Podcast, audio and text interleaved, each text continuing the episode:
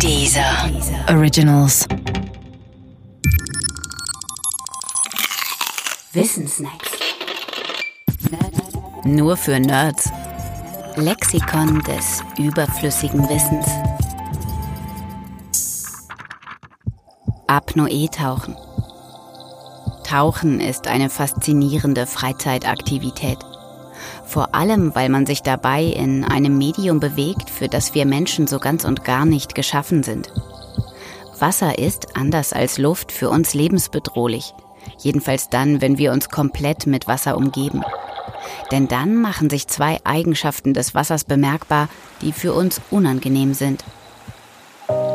Erstens ist Wasser kein Sauerstoff und wir können mit unseren Lungen auch keinen Sauerstoff aus dem Wasser gewinnen. Wer also erst einmal komplett unter Wasser ist, der muss mit dem Sauerstoff auskommen, den er im Blut hat.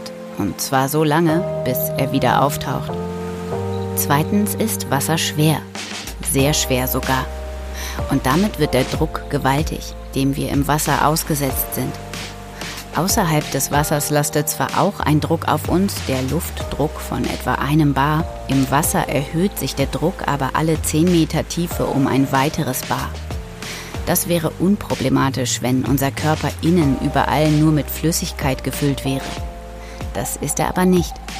Wir haben nämlich Luft in uns, etwa in der Lunge, in den Nasenhöhlen oder im Mittelohr. Und die wird für uns zum Problem, je größer der Druck ist, der auf ihr lastet. Somit ist die Aufenthaltszeit im Wasser für den Menschen also begrenzt. Der mangelnde Sauerstoff setzt ihm ein Zeitlimit. Der steigende Druck setzt ihm ein Tiefenlimit. Apnoe-Taucher trainieren darauf, beide Limits zu verschieben. Und das ganz ohne die Hilfe von Geräten.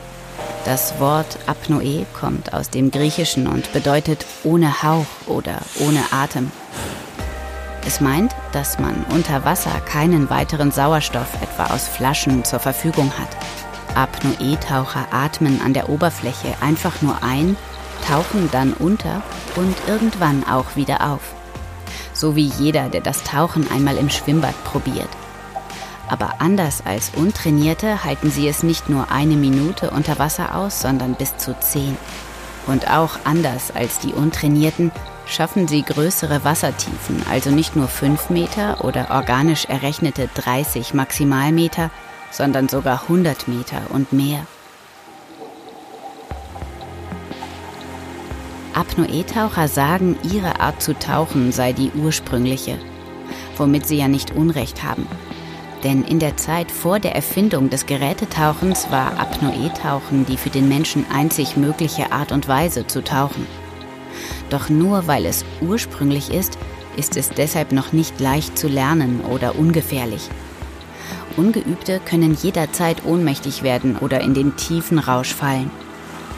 Es ist deshalb wichtig, niemals allein zu tauchen und sich an die eigenen körperlichen Limits Schritt für Schritt heranzutasten.